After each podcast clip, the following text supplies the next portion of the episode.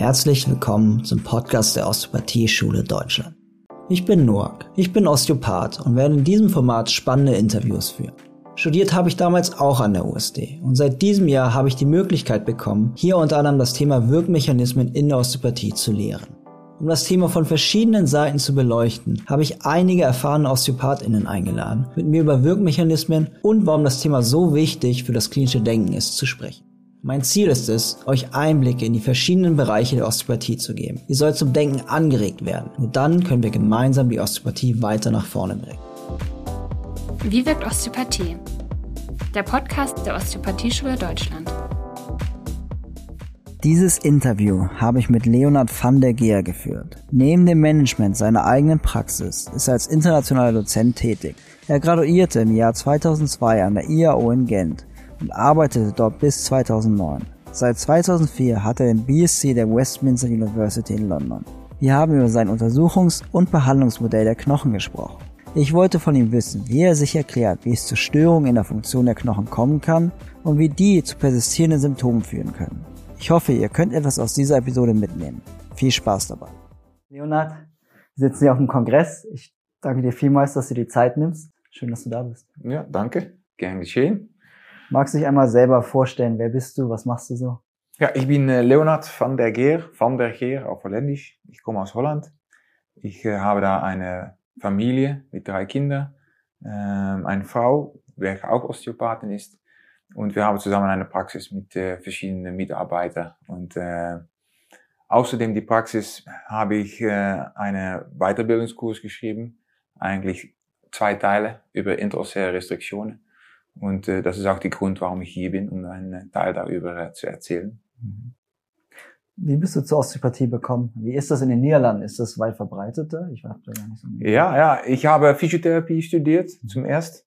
Da hatte ich noch nie von äh, Osteopathie gehört. Und äh, dann habe ich gearbeitet in der Praxis und da hat die Leiter der Praxis gesagt, man muss sich weiterentwickeln und wir möchten gerne haben, dass du manuelle Therapie machst. Und dann habe ich von ein Info von, von, von so einer Gesellschaft Informationen bekommen, auch Osteopathie steht darunter. Und dann habe ich Osteopathie gelesen und dann habe ich gedacht, das ist, was ich gerne machen möchte. Ich hätte in die Ausbildung Physiotherapie schon von einer sehr tolles äh, Mann äh, Unterricht bekommen über Physiologie mhm. und hat schon viele Relationen äh, über das Nervensystem mit Organen und die Wirbelsäule erzählt. Und da habe ich nie im Unterricht zurück etwas mitgetan. Und wenn ich dann die Osteopathie gelesen habe, und das wird auch die Restriktionen oder äh, Bewegungsanschränkungen im, äh, im viszerales Bereich behandeln, im kraniales Bereich, dann äh, hat das mir gespannt. Und da war keine Ausbildung in Holland nicht Vollzeit. Bin ich umgezogen nach Belgien, habe ich da in Gent am IAO die Vollzeitstudium mhm. gemacht für drei Jahre. Und äh, ich war die erste Holländer, welche da äh, die äh, Ausbildung gemacht hat. Da habe ich meine Frau kennengelernt und sie ist mit nach Holland gekommen. Und nachher haben sie mir gefragt, Unterricht zu versorgen äh, in Deutschland, Dänemark, äh, Belgien und in Holland. Und da habe ich sieben Jahre da Unterricht gegeben. Und nachher ähm, hat das Unterricht geben mir immer noch Spaß gemacht, aber die Weise, auf wem das dann gegangen war, nicht mehr so. Und da hat meine Frau gesagt, da musst du einen Postgraduatkurs schreiben. Mhm. Und ähm, über was denn? Die Babys machten eine Menge Leute, Kraniale habe ich schon eine Menge Leute gemacht und dann möchte ich eigentlich so gern, hat sie gesagt. Ja, du arbeitest schon mit introsere Restriktionen was wissen wir eigentlich davon? Was können wir damit? Und was ist das eigentlich? Und ich bin ein Mann, wenn man mir einen Auftrag gibt, dann äh, mache ich das. So, ich habe angefangen, zum erst eigentlich kaum äh, für Unterricht zu machen. Etwas Einfaches, ein Buch zu kaufen, verschiedene Internetpaginas zu lesen, äh, vielleicht YouTube-Films anzuschauen und dann etwas zusammenzufassen und das Unterricht geben zu können. Aber das war nichts. So, ich hätte eigentlich von vorne ab anfangen müssen mit Definitionen, mit einer Vision. Wie ist eigentlich eine introsere Restriktion aufgebaut? Was sind die Modelle davon? So, es war der größte Lehrweg, welchen ich eigentlich gehabt habe im Leben. Mhm. Da habe ich Osteopathie kennengelernt. Arbeitest du auch noch als Physiotherapeut oder bist du nur osteopathisch tätig? Nur, nur osteopathisch. Wir haben äh, seit 2005 die eigene Praxis und seit 2002 bin ich abstudiert im Gent damals und seit die Zeit habe ich keine Physiotherapie mehr gemacht. Mhm. Was ist für dich das Besondere an Osteopathie? Warum, warum hält dich das da? Weil man jeden Tag lernen kannst. Mhm. Wenn man das Ziel, wenn, wenn dein Ziel ist, für die Patient da zu sein und äh, immer auf eine Stelle die ähm, Constellation, ja, so wie ist die, die Lesion aufgebaut, rauszufinden, das ist die ganze Zeit ein Spiel. Und wenn man ähm, addicted ist zu das Spiel, äh, dann, dann kann man das immer machen. Und äh, ja, Osteopathie ist jeden Tag anders und ähm, man macht das nicht allein, man macht es mit, mit einem Patient, so man hat sehr äh, closes Kontakt und das finde ich auch sehr schön, dass man in ein Leben eindringen kann, versuchen, die Gesundheit rauszuholen. Und das finde ich fantastisch an Osteopathie. Hattest du irgendwelche wegweisenden Personen, die dich da sehr beeinflusst haben? Lehrer, Lehrerin? Ähm, andere Osteopathen, mit denen du zusammengearbeitet hast?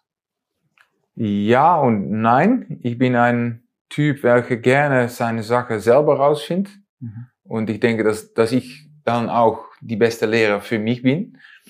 Ähm, aber ich habe verschiedene Dozenten gehabt damals äh, in die Schule. Zum Beispiel Mark van Hecke. Das war ein der Dozenten. Und ähm, er hat mir auf dem Weg vom Introsea-Restriktionen gebracht. Mhm. Und äh, damals war das nur eine Technik. Und dann haben wir später ähm, gesagt, über welche Themen möchte ich gerne eine Weiterbildung machen. Und dann war das, das äh, die Klick, mit wem ich habe. Mark van Heck hat mir gezeigt, das werde ich jetzt rausfinden, auf welcher Ebene ein Knochen fähig ist, auf welcher Ebene ein, ein Knochen belastet werden kann, wie die Stress Distribution äh, in einen Knochen geht. Mhm. Und dann war die Weg geöffnet für äh, eine lange Zeit, seit elf, zwölf Jahren äh, habe ich jetzt die Weg bewandert und hoffentlich wird es nächstes Jahr äh, zusammengefasst werden in einem Buch. Ich habe schon versprochen, eigentlich das auf diesem Kongress zu äh, präsentieren, aber das hat leider nicht geklappt ja. bisher. Okay. Bevor wir tiefer in dieses Modell von interostearen Restriktionen reingehen, ich würde gerne noch kurz diskutieren über die Wichtigkeit von Modellen oder halt auch, wie wir in der Osteopathie, wo wir hauptsächlich mit Modellen arbeiten, umgehen sollten. Wie ist da dein Ansatz? Ich meine, wir haben zig Modelle, wir haben ältere Modelle, wir haben modernere Modelle, ältere Modelle, die mit neuen Inhalten gefüllt sind. Wie gehst du damit um? Zum erst denke ich, dass ein Osteopath so offen sein muss, dass er nichts ausschließt, dass alles zu Möglichkeiten gehört. Aber wenn man das macht, hat man direkt ein Problem, weil man muss reduzieren, es weiterzubringen oder etwas damit zu machen und sicherlich, wenn man das wissenschaftlich macht. So, die Kritik auf die Wissenschaft ist, dass man etwas reduziert. An die andere Seite ist es, wenn man etwas begründen will und tatsächlich zeigen kann, dass eine Technik wirksam ist, dann muss man ähm, dafür Wissenschaft haben. Und äh, Major Dejanet hat eine Phrase, welche ich äh, immer in die Kurs nutze. Ähm, um, if you want to be educated, you must have a philosophy. If you want to be capable, you must understand your art. And if you want to be honest, you must have science. Und ich denke, dass es auch in diese Reihenfolge ähm, durchlaufen werden muss. So, man muss erstmal eine Philosophie haben. Und eine Philosophie ist vielleicht ein altes Wort für ein Brainstorm oder äh, eine Idee oder etwas anderes. Und auf das Idee geht man suchen und dann wird man da entweder äh, Literatur von finden, entweder eine Technik auf, aufbauen oder entweder ein System äh, darstellen. Und wenn man das System funktioniert und klappt in die Praxis, dann kann man sagen, okay, jetzt müssen wir für sicher zu sein, das wissenschaftlich bestätigen. Und dann kommt die Wissenschaft rein. Mhm. Und was häufig passiert, und das finde ich manchmal schwierig, ist, dass wir das umgedreht haben. Dass wir Wissenschaft haben, wir versuchen da eine Technik aus zu extrahieren und dann muss das in die Philosophie oder in die Praxis auch noch reingebracht werden. So für mir, für mich selber, ist es so, dass ich gerne die Reihenfolge haben, Philosophie, Technik, Art und dann Wissenschaft. Mhm. Machst du auch selber aktiv Wissenschaft oder? Nein, aber was ich gemacht habe in die Kurs ist eigentlich, dass ich nur die osteopathische Philosophie mitgenommen habe. Mhm. Ich habe keine Osteopathie gelesen über intraosäre Restriktionen und ich habe alles aus dem klassischen Medizin wissenschaftliche Artikel habe ich alles runtergezogen. Mhm. Und damit habe ich meinen eigenen Gedanken gemacht, weil die wissenschaftlichen Artikel sind so breit, so viele Möglichkeiten, dass wir, wenn wir die richtige zusammenbringen, auch dem Philosophie unterstützen können. Mhm. So, das muss ein Gleichgewicht sein. Und man muss nicht zu viel Wissenschaft haben und die Philosophie verlieren, aber man muss auch nicht in die Philosophie hängen bleiben und dann die Wissenschaft nicht zulassen. So, das muss im Gleichgewicht sein. Und mhm. das, da werde ich für sprechen eigentlich. Mhm. Was sind für dich so die wichtigsten Punkte der osteopathischen Philosophie, wenn wir das so abgrenzen können?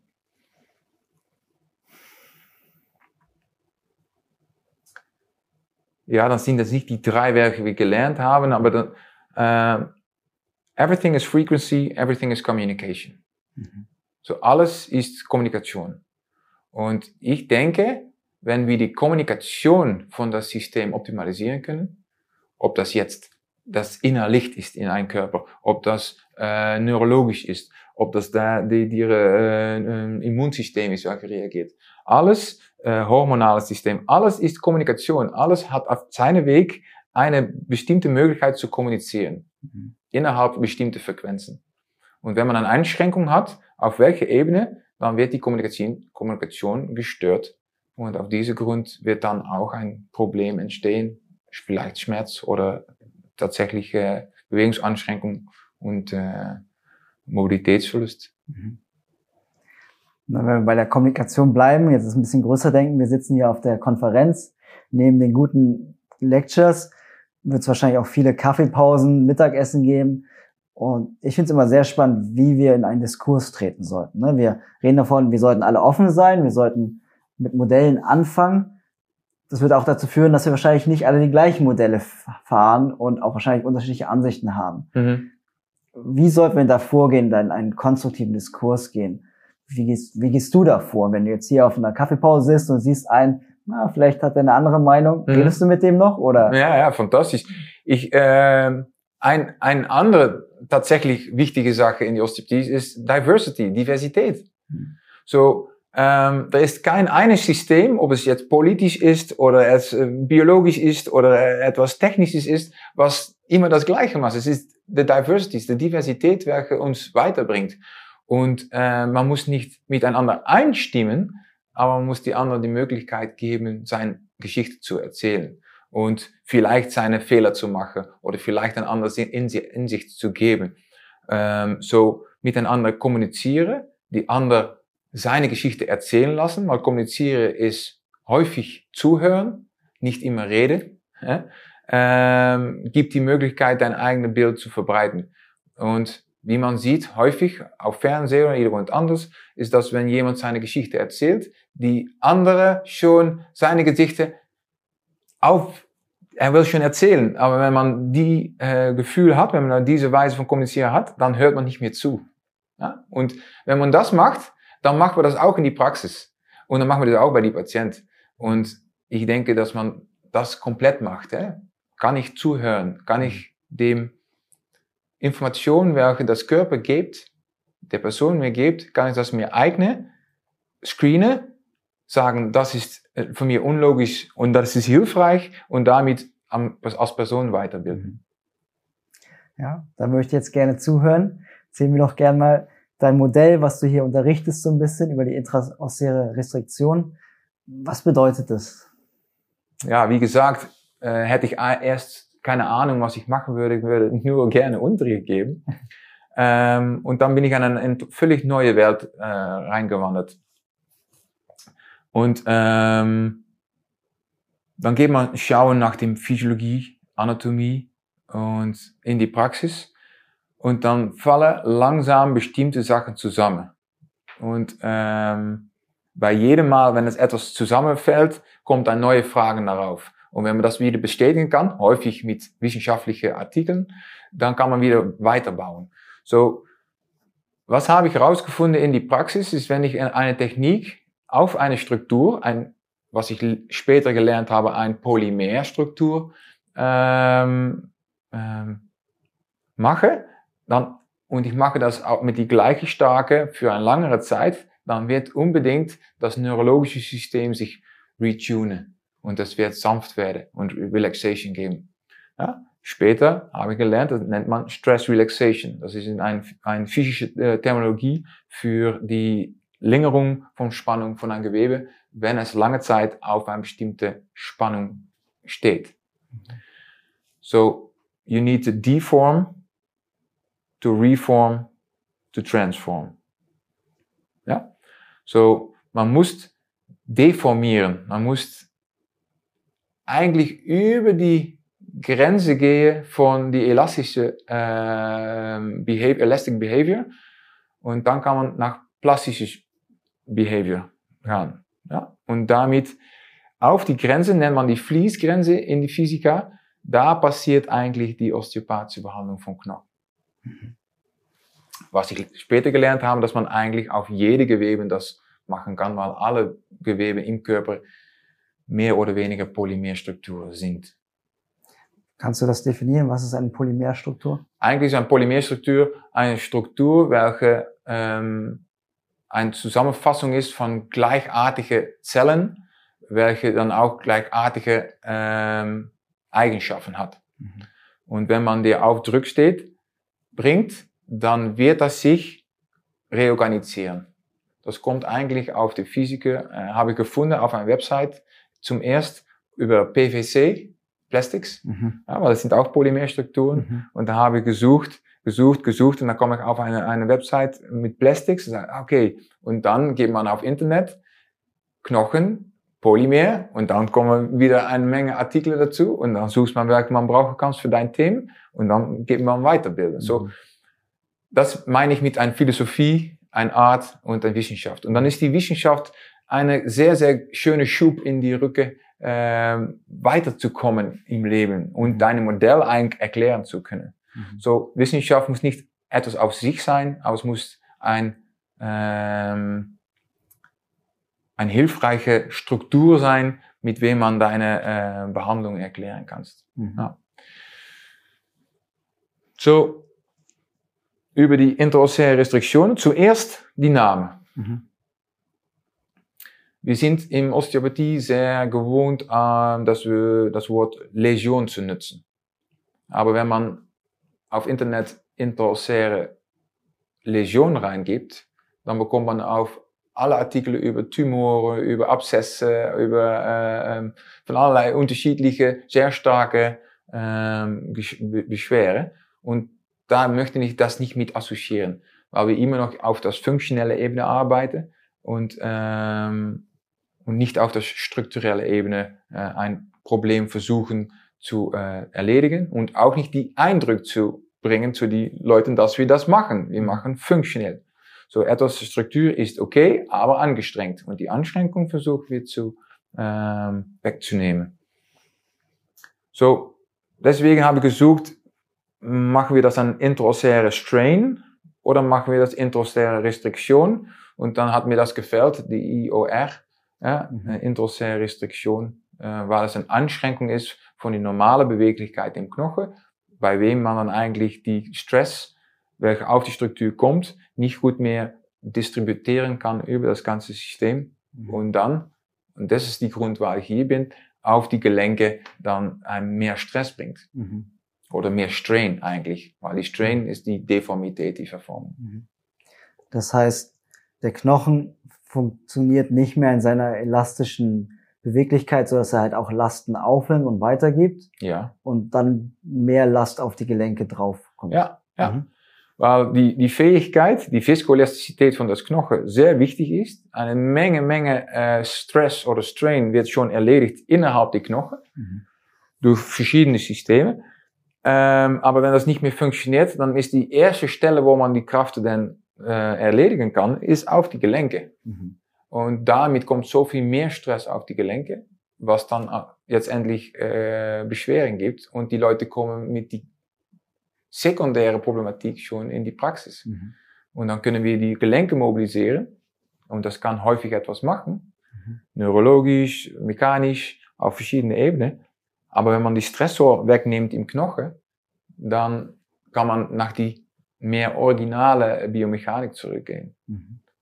Und, und da ist sehr wenig Literatur darüber. In die, weil ich bin auch während dem Prozess, habe ich sehr viel Pro Vorteile gehabt von der Wissenschaft, aber ich habe auch gesehen, dass es ein angeschränktes Modell häufig ist und dass das nur ein kleines Teil verklärt, erklärt. Mhm. Und ähm, auf diesen Grund man Osteopathie in diese wissenschaftlichen Modelle irgendwo klemmt und, äh, und fringt. Was sind so die häufigsten Probleme, die du in der Praxis siehst, die du so oft dann auf intraossäre Restriktion zurückführst? Also du hast jetzt Gelenkprobleme angesprochen, kannst du es ein bisschen spezifizieren? Was sind das für Probleme, womit die Patientinnen kommen? Das Fantastische ist, ist wenn, wenn Leute die Kurs zum Beispiel später machen oder die, die Workshops, jede hat eine Menge intraossäre Restriktionen. Jede.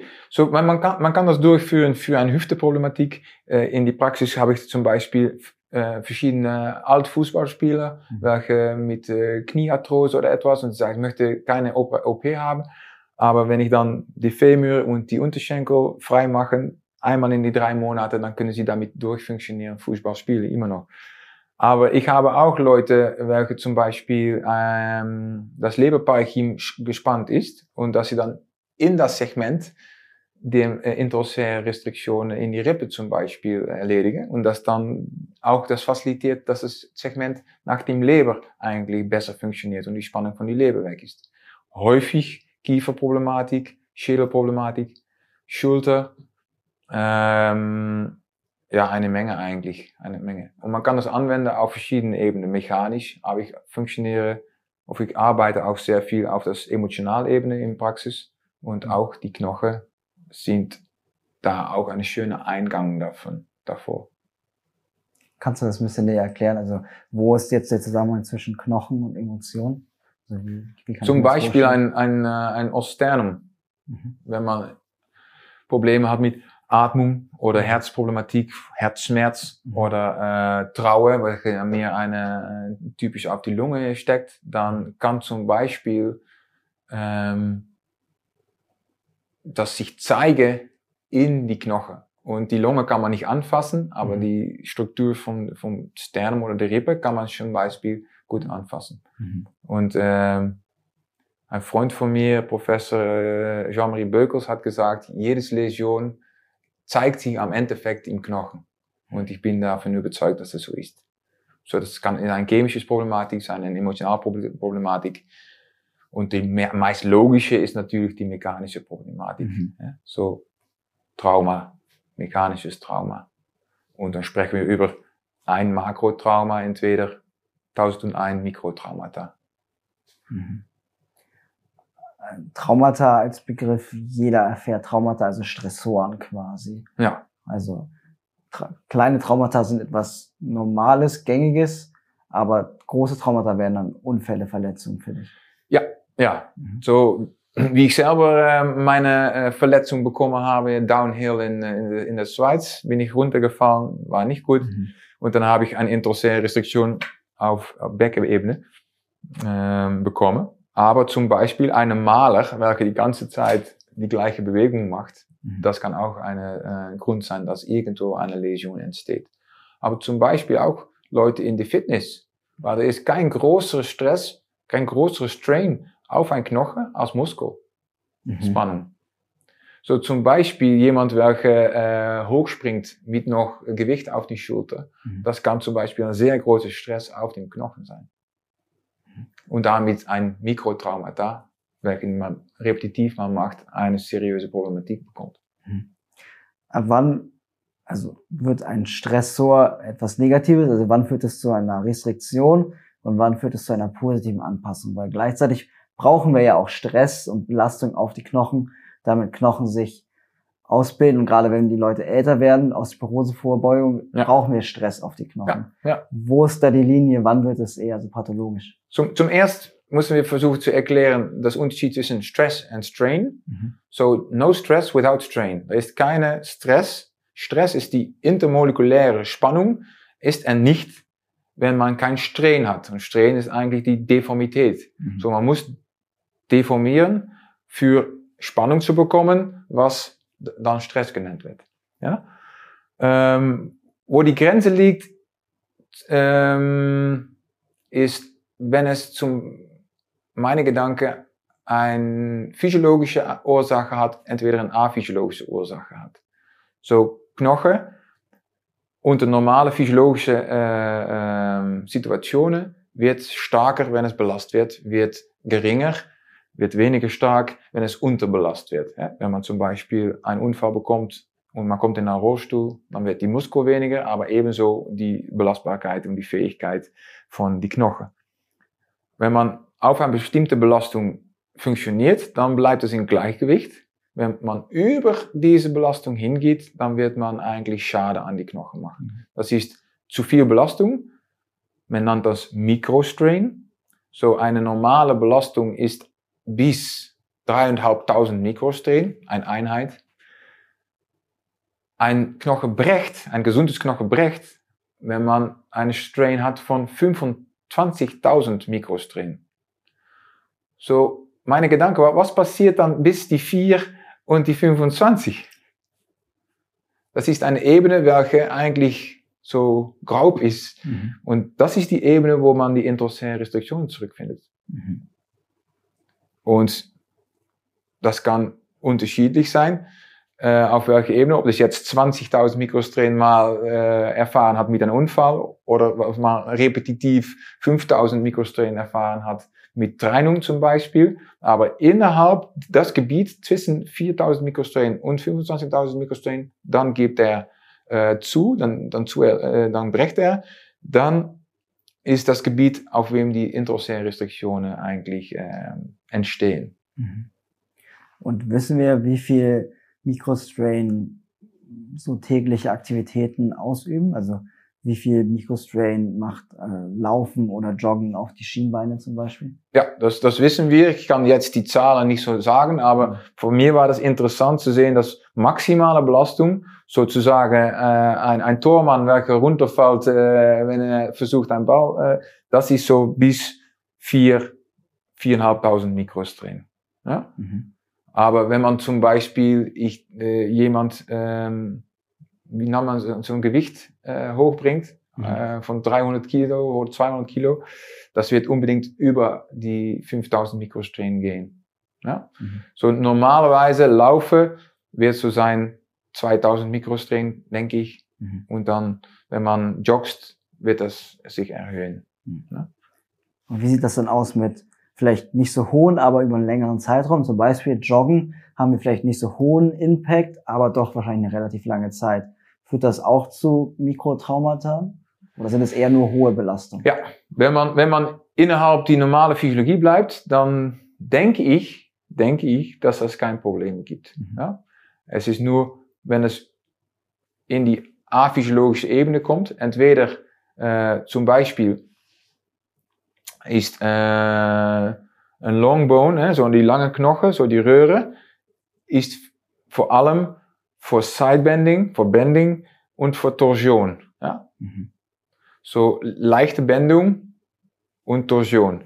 Aber wenn man zum Beispiel einen Impact hat, jemand hat mit seinem Fahrrad runtergefallen, gegen einen Baum geschlagen, Baum geschlagen, dann ist die Impact so groß gewesen, dass man überhaupt die 5000 Mikrostrain geht, eine mhm. Läsion entsteht und, ähm, und dann bleibt das System innerhalb dieser Dysfunktion funktionieren. Die, die Schmerz geht weg, die äh, Entzündung geht weg, die äh, Haut wird wieder normal zum Beispiel, aber das ist immer noch ein bestimmtes Fähigkeit, welche verloren gegangen ist. Und das müssen wir versuchen rauszuholen. Woran kann das liegen, dass der sich nicht wiederholt? Also, ne, du hast gesagt, Haut erholt sich, Muskel kann sich auch erholen. Warum bleibt dieses Mikrotraumata bestehen und warum kriegt der Knochen nicht wieder seine natürliche Elastizität zurück. Weiß man das? Äh, ich kann da kein wissenschaftliche äh, Artikel vorgeben, aber man muss verstehen oder vielleicht ist es hilfreich, wenn man versteht, wie dynamisch ein Knochen ist. Ein Knochen ist unheimlich dynamisch. Hätte ich auch nicht vorher gedacht. Es ist nicht wie eine Aste von einem Baum, dass das nur so stark ist. Nein, es ist zu, häufig dynamisch. Und was ist Dynamik? Ähm, eine Ostion wird produziert im Periost. Aber wird für 80 Prozent von die Ostionen wird resorbiert am Endiost. So, wenn ich in die, ähm, in die Kurs bin, dann vergleiche ich das immer mit, die, äh, mit einer Kneipe, welche ganz voll ist. Und man muss nach die, von, von die Bar muss man das Bier holen, aber dann muss man unbedingt zwischen die Leute durch hindrehen, bis man auf die Stelle ist, wo man mit den Freunden das Bier trinken kann. Und so ist es eigentlich auch mit den Ostionen. Sie, sie drehen, sie schieben, sie gleiten, sie gleiten durcheinander. Das nennen sie Drifting Ostions. Sie trieben eigentlich eine Richtung. Und äh, sie nehmen dann alle Blutgefäße, nehmen sie mit. Sie nehmen die Kanäle mit, die Kanälchen, sie nehmen alle äh, Flüssigkeiten, welche da durchgehen, nehmen sie alle mit. So, es ist ein sehr dynamisches System. Und da ist eine äh, Zone umhin jede Ostion, welche eigentlich nicht erwachst, verwachst, erwachst, welche nicht zusammenklebt. Verwachsen, ja. Ähm, und damit ist es eigentlich eine Sort, ein, ein Shampoo, welche zwischen die zwei äh, äh, Ostions bleibt. Und deswegen ist es wie Spaghetti, welche langs einander schieben kann, sozusagen. Und ähm, wenn ein Impact kommt und man hat ein Trauma da und das Gleiten wird weniger, eigentlich wie man eine Narbe hat irgendwo in andere Gewebe, dann geht auch die Fähigkeit von dieser Zone weg. Mhm. Und durch Spannung darauf zu bringen, zu deformieren, werden wir eigentlich das Gewebe einladen, sich zu reorganisieren. Mhm. Jetzt bist du schon ein bisschen bei der Behandlung. Kannst du vorher nochmal sagen, wie untersuchst du die Knochen? Wie gehst du da in der Praxis vor? Sehr logisch. Sehr einfach auch. Mhm. Und das ist das Vorteil, dass die meisten Patienten alles zum Zweit mitnehmen. Sie haben zwei Beine, zwei Arme. So man kann das vergleichen. Aber ich sage immer zu dir, man muss eine Database aufbauen im Kopf. Mhm. was ist normale Knochen mit einer Person, welche so, äh, so eine äh, Konstellation hat. Äh, ein Mädchen von 13 oder ein Mann von 80, äh, ein Bodybuilder oder ein, äh, ein Fahrradfahrer sind andere Konstitutionen. Und ähm, wenn man das für einzige Zeit macht, dann kann man einen Eindruck bekommen über was normal ist und was nicht normal ist. Aber man vergleicht mit dem Schnelltest eigentlich beide Seiten. Mhm. Dann kann man sehr schnell durch ein klein bisschen Druck auf die Gewebe aufzubauen, bis dass du eigentlich an die Herzstruktur vom Knochen kommt. Und nachher sagst du, okay, ich habe ein Problem, zum Beispiel ein Knieproblem an die rechten Seite. Ja, ich spüre da im Oberschenkel irgendwo eine Anschränkung und äh, Schenkel auch noch, ja, Fibula hat eine Problematik und dem Thales spürt sich noch anders an. Und dann geht man spezifisch weitersuchen in die Richtungen, welche ähm, klassisch sind für die Stelle, wo die Anschränkung ist. So, ähm, trabekuläre Knochen ist mehr Schubkraft und Kompression mhm. und die kortikale Knochen ist mehr, wie gesagt, die äh, Beugung und die Torsion. Mhm. Und dann geht man suchen, suche, ob die Torsion angeschränkt ist oder die Bändung angeschränkt ist und das vergleicht dann häufig mit die andere Seite. Das hat zwei Ziele. Zum ersten zu bestätigen, dass es an die andere Seite anders ist und auch die Patient mitzunehmen in die Gedanke von, hey, ja, ich komme mit Kniebeschwerden zum Beispiel und jetzt drückt er auf meinen Oberschenkel und da tut es weh, ja, aber auch die Fähigkeit ist total anders als an die andere Seite, der unbetroffene Seite. Und dann habe ich meine Bestätigung, aber kann ich auch, wie vorher übersprochen, die Kommunikation mit meinem Patient verbessern. Und wenn sie verstehen, warum ich etwas meine äh, und mache, dann können sie auch mit meiner Meinung mit äh, äh in, in Prozess gehen. Mhm. Am Unterarm können wir vielleicht den Knochen noch mehr oder weniger direkt palpieren. Wie differenzierst du zum Beispiel am Oberschenkel, ob es jetzt knöchern ist oder muskulär? Also, ne, wir haben da so, gerade wenn wir jetzt von Sportler, Sportlern reden, ist das ein ganz schönes Paket. Mhm. Wie kannst du da differenzieren, ob du wirklich jetzt den Knochen auf seine Beweglichkeit, Elastizität untersuchst? Ja, was, äh, was ich mache ist, äh, zum ersten, Unterschenkel kann man sehr gut äh, die Knochen äh, anfassen. Mhm. Aber man hat auch zum Beispiel Oberschenkel, die Kondyle kann man festnehmen, man mhm. kann den äh, Trochanter kann man festnehmen und zwischen die beiden Punkte kann man schon die Torsion machen. Mhm. Ja, so, das ist ein.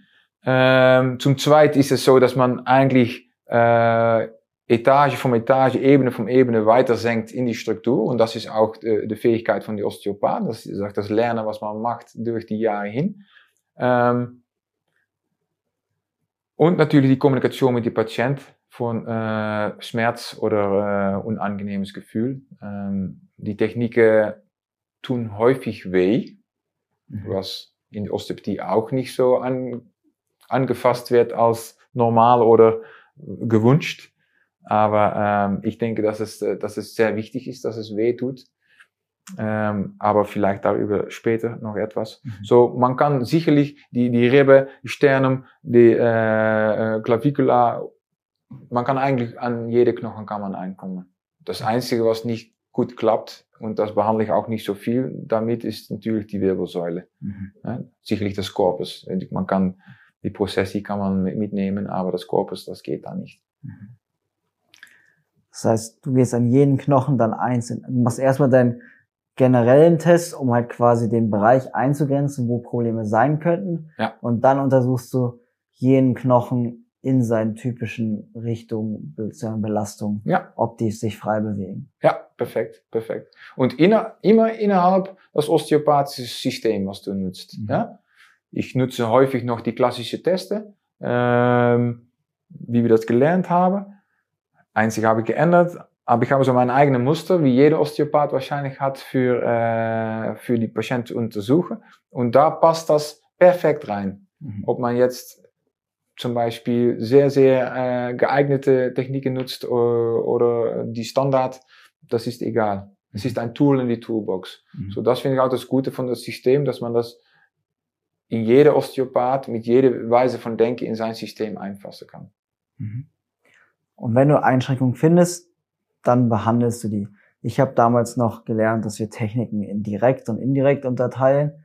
Du hast jetzt gesagt, es ist meistens schmerzhaft. Heißt das, du gehst direkt da rein, wo wir eine Restriktion wahrnehmen und versuchst sie dann zu überbrücken oder wie gehst du ja, da vor? Ja.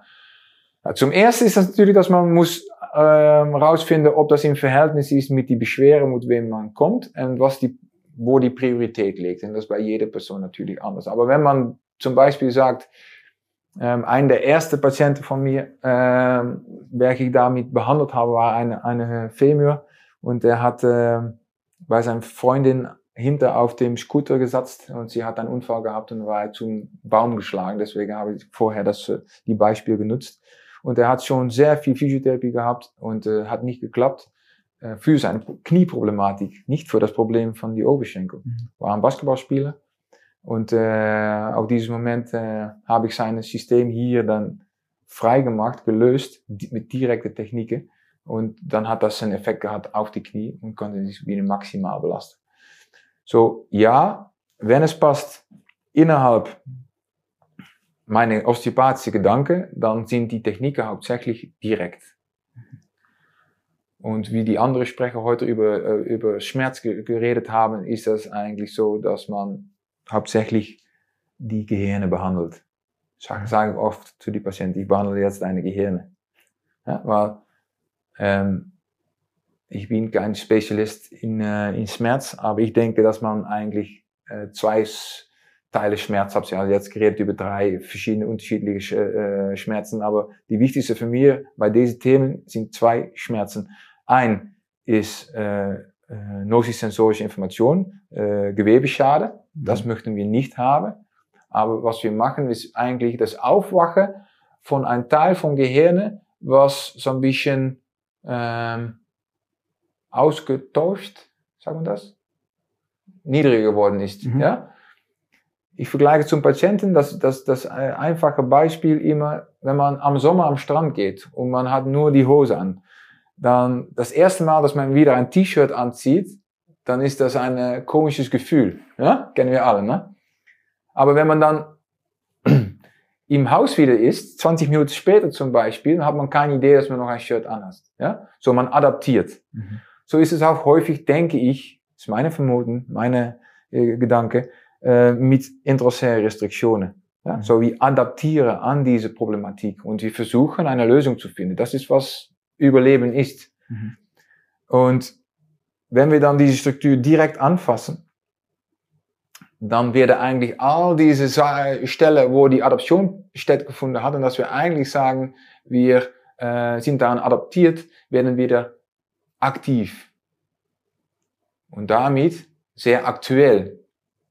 Und wenn dann, dann kann man zurück eigentlich auch im Stelle die Gehirne nach dem Trauma. Und wenn man dann versucht, die Augen zu schließen, die Patient, die Atmung nach dieser Stelle zu bringen, und dann spürt man ein bestimmtes Moment, dass man die Stress Relaxation hat, dass man dadurch hinsenkt. Und vor, ich kann schon sagen, wenn das passiert, weil einzige Sekunde davorher spüre ich das schon und dann kann ich zu die Patient sagen, jetzt wird der Schmerz weniger. Und dann sagen sie, ja, das stimmt. Und wenn man das kommuniziert und man kann schon vorher zu die Patient sagen, was er jetzt erfahrt, dann hast du ein Vertrauen von die Patient, welche sehr, sehr gut ist für die weitere Behandlung. Und dann kann man sehr viel Techniken machen. Immer, auch noch wenn es weh tut. Mhm. Weil es ist, ich habe einmal die Kurs gegeben und dann hat eine Kollegin von mir, hat mir nachher behandelt. Und er hat mir nur weh getan. Ja? Er hat mir auf die Rippe versucht zu bearbeiten und das war nur schmerzhaft. Mhm. Das ist nicht, was interessiert arbeiten ist. Es, es darf weh tun, weil es intens ist, weil es intensiv ist für das System und weil es hier so eigentlich alte, adaptierte Zone wieder äh, zu Leben bringt. Das ist, was wir versuchen zu machen. Das heißt, du baust da echt großen Druck auf. Damit, also ich frage mich gerade, woher, wie das so schmerzhaft sein kann. Ne? Die Testung klang relativ sanft, wie du es beschrieben hast, wenn ich richtig verstanden mhm, habe. Mhm. Jetzt frage ich mich, wie geht die, wie sieht die Behandlung aus, wenn die so schmerzhaft ist? Ich kann mir das gerade noch nicht ganz vorstellen. Ähm, die Tests können auch schon empfindlich sein, mhm. äh, die Schnelltests nicht, aber wenn man spezifisch dran geht, sagen wir, okay, da, in diese, diese, diese Richtung, ja, da, au, ja, das, mhm. das tut weh, das kann schon wehtun.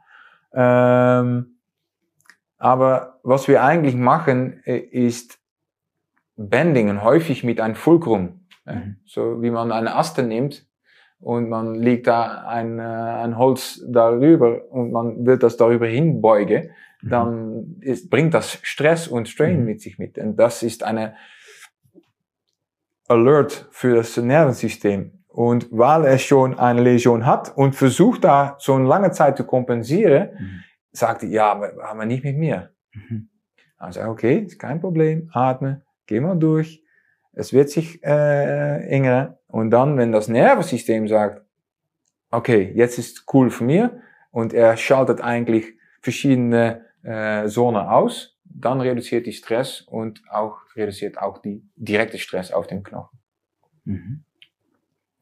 Aber das sind Sachen, welche ich jetzt hoffen, dass mal wissenschaftlich untersucht werden können. Ja. Das ist interessant. Ja. Und wenn wir jetzt gesehen haben mit die VR-Glasses äh, oder mit, mit Herzenaktivitäten, äh, Neurotransmitters und solche Sachen, dann werde ich mir dafür leihen, zu sagen, ich will die Techniken machen mit einem Helmet auf und, äh, äh, und dann gucken, was passiert. Ja. Das denke ich, dass Wissenschaft Osteopathie weiterbringt.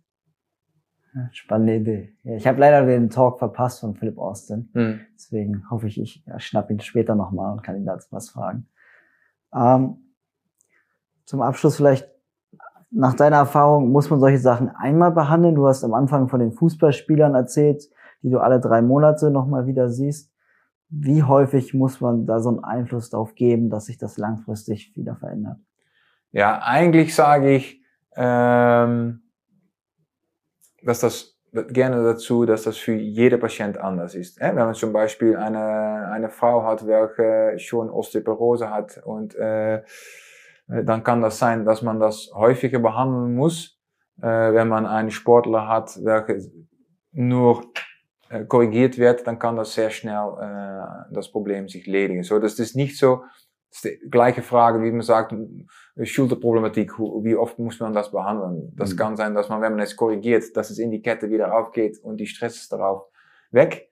Ähm, und bei anderen sagt man, das ist qualifiziert und da sind da eine Menge Problematik und das dauert eine Weile. So, man kann nicht sagen, man muss das drei oder zweimal behandeln. Aber ähm, was ich zu die Behandlung sagen möchte gerne, ist, dass das Wichtigste in die Behandlung ist Zeit. So, es geht nicht so sehr um die Repetition, aber es geht darum, dass man die richtige Behandlung macht, mhm. wenn die Patient da ist. Und zum er erst ist die Osteopath eigentlich ein bisschen unsicher vielleicht, weil er sagt, ich habe schon die Technik schon jetzt eine halbe Minute, eine Minute, hat immer noch nichts passiert. Mhm. Es wird passieren. Immer. Ich habe noch keinen Patient gehabt, der das nicht passiert hat. Aber die längste vielleicht drei Minuten, dass ich die in die Stelle haben muss. Aber das, das, du entscheidest das nicht, das Gewebe entscheidet das. Mhm. Und äh, du musst, musst nur das Vertrauen haben, dass das passiert. Und wenn man das hat, dann hat man einen riesen äh, Schub vorwärts gemacht im Herstel von die Patient. Und dann muss man auch weniger äh, nächste Behandlungen geben eigentlich. Hè? Mhm. So, ähm, ja, da, das, da würde ich dann gerne mit abschließen. Nehm die Zeit. Die Patient braucht Zeit. Besser einmal oder zweimal eine gute Technik in einer Behandlung dann sieben Techniken werden gar nicht geklappt haben. Mhm. Nehmen ihre Zeit. Ja, ich glaube, das ist nochmal sehr wichtig. Zum Abschluss, haben wir irgendwas vergessen, wenn wir jetzt einen kurzen Rundumschlag über das Modell gemacht haben, was du noch erwähnen möchtest, was wichtig ist? Nein, wir haben über introsäre Restriktionen die Namen gesprochen, wir haben über das Idee dahinter gesprochen, wir haben äh, gesprochen über die Techniken, wir haben gesprochen über, äh, wie oft man das behandeln muss. Das Einzige, was wir nicht besprochen haben, ist, dass wir eigentlich in, während die Behandlung zwei mögliche Techniken haben. Die Techniken, welche wir schon besprochen haben, die langsame Technik, die Dauertechnik, die Stress Relaxation. Aber was ich auch nutze, ist eine Chiropractic Adjustment Tool. Ich weiß nicht, ob es ein Adjuster, mhm. so eine kleine Pistole. Und ähm, die Pistole, die nutze ich eigentlich vorher, dass sie die Technik machen. Und wenn man das zu dritt macht, man hat einen Patient, man hat einen Osteopath und man hat jemand, welcher das nutzt, dann spürt man eigentlich bei jedem Mal, dass man die Stoß gibt, dass man weiter wegsenkt in, aus die Problematik. Mhm. So, das mache ich in die Kurse auch immer. Und äh, das ist das Einzige, was wir noch dazu. So, man hat eine Recoil und man hat ein Stress Relaxation. Mhm. Vielleicht ohne jetzt in die Tiefe zu gehen, aber Ne, wir haben eigentlich Knochen in unserem Namen, in unserem Beruf, Osteopathie. Wie war, war denn das? Hast du Daten dazu? Wissen wir, wie denn die alten OsteopathInnen mit Knochen umgegangen sind? Haben sie die direkt behandelt? Weiß ich nicht. Weißt du nicht. Und das ist das Vorteil von meinem Weg, weil ich habe alle Osteopathie an die Seite geschoben. Mhm. Ich habe nur die Philosophie in meinen Rucksack gestoppt und ich bin in die wissenschaftliche Welt reingegangen und da Artikel gesucht mit meiner Philosophie. Klappt das, klappt das nicht? Passt das, passt das nicht? Wie weit? Was brauche ich jetzt noch? Und ich habe nie auf Osteopathie-Ebene gesucht. Mhm. Und das wird eigentlich die nächste Schritt sein. Äh, ich möchte gerne in die Zukunft, in die, äh, das Buch erstmal fertig machen und nachher möchte ich zwei Sachen gerne machen. Das gucken, was die alten Leute gemacht haben und zum Zweit die Wissenschaft haben. Mhm. Ja, weil man kann sehr viel wissenschaftliche Arbeit machen. Man kann jetzt auch mit Computermodelle die Knochen und die Belastung, die Stress Distribution äh, nachmachen mit von Mrs. Stresses. Mhm. Ähm, und ähm, ich hoffe, dass das dann auch ein bisschen ein Flug nimmt, dass, äh, dass das Knochen mehr im Zentrum kommt und äh, mhm. dass die Osteopathie mhm. äh, dann auch das eigentlich in die Grundausbildung die introsäre Restriktionen äh, mitgeben kann an die Studenten. Weil ich denke, dass es in die Grundausbildung ein Thema sein muss. Mhm. Sehr spannend. Ich freue mich auf dein Buch. Wann soll es fertig sein?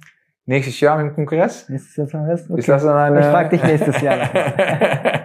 Schön. Dann wollen wir jetzt gleich mal zurückgehen. Ne? Wir verpassen hier schon alles. Gibt es irgendeinen Vortrag, irgendeinen Workshop, wo du dich besonders noch drauf freust die nächsten Tage?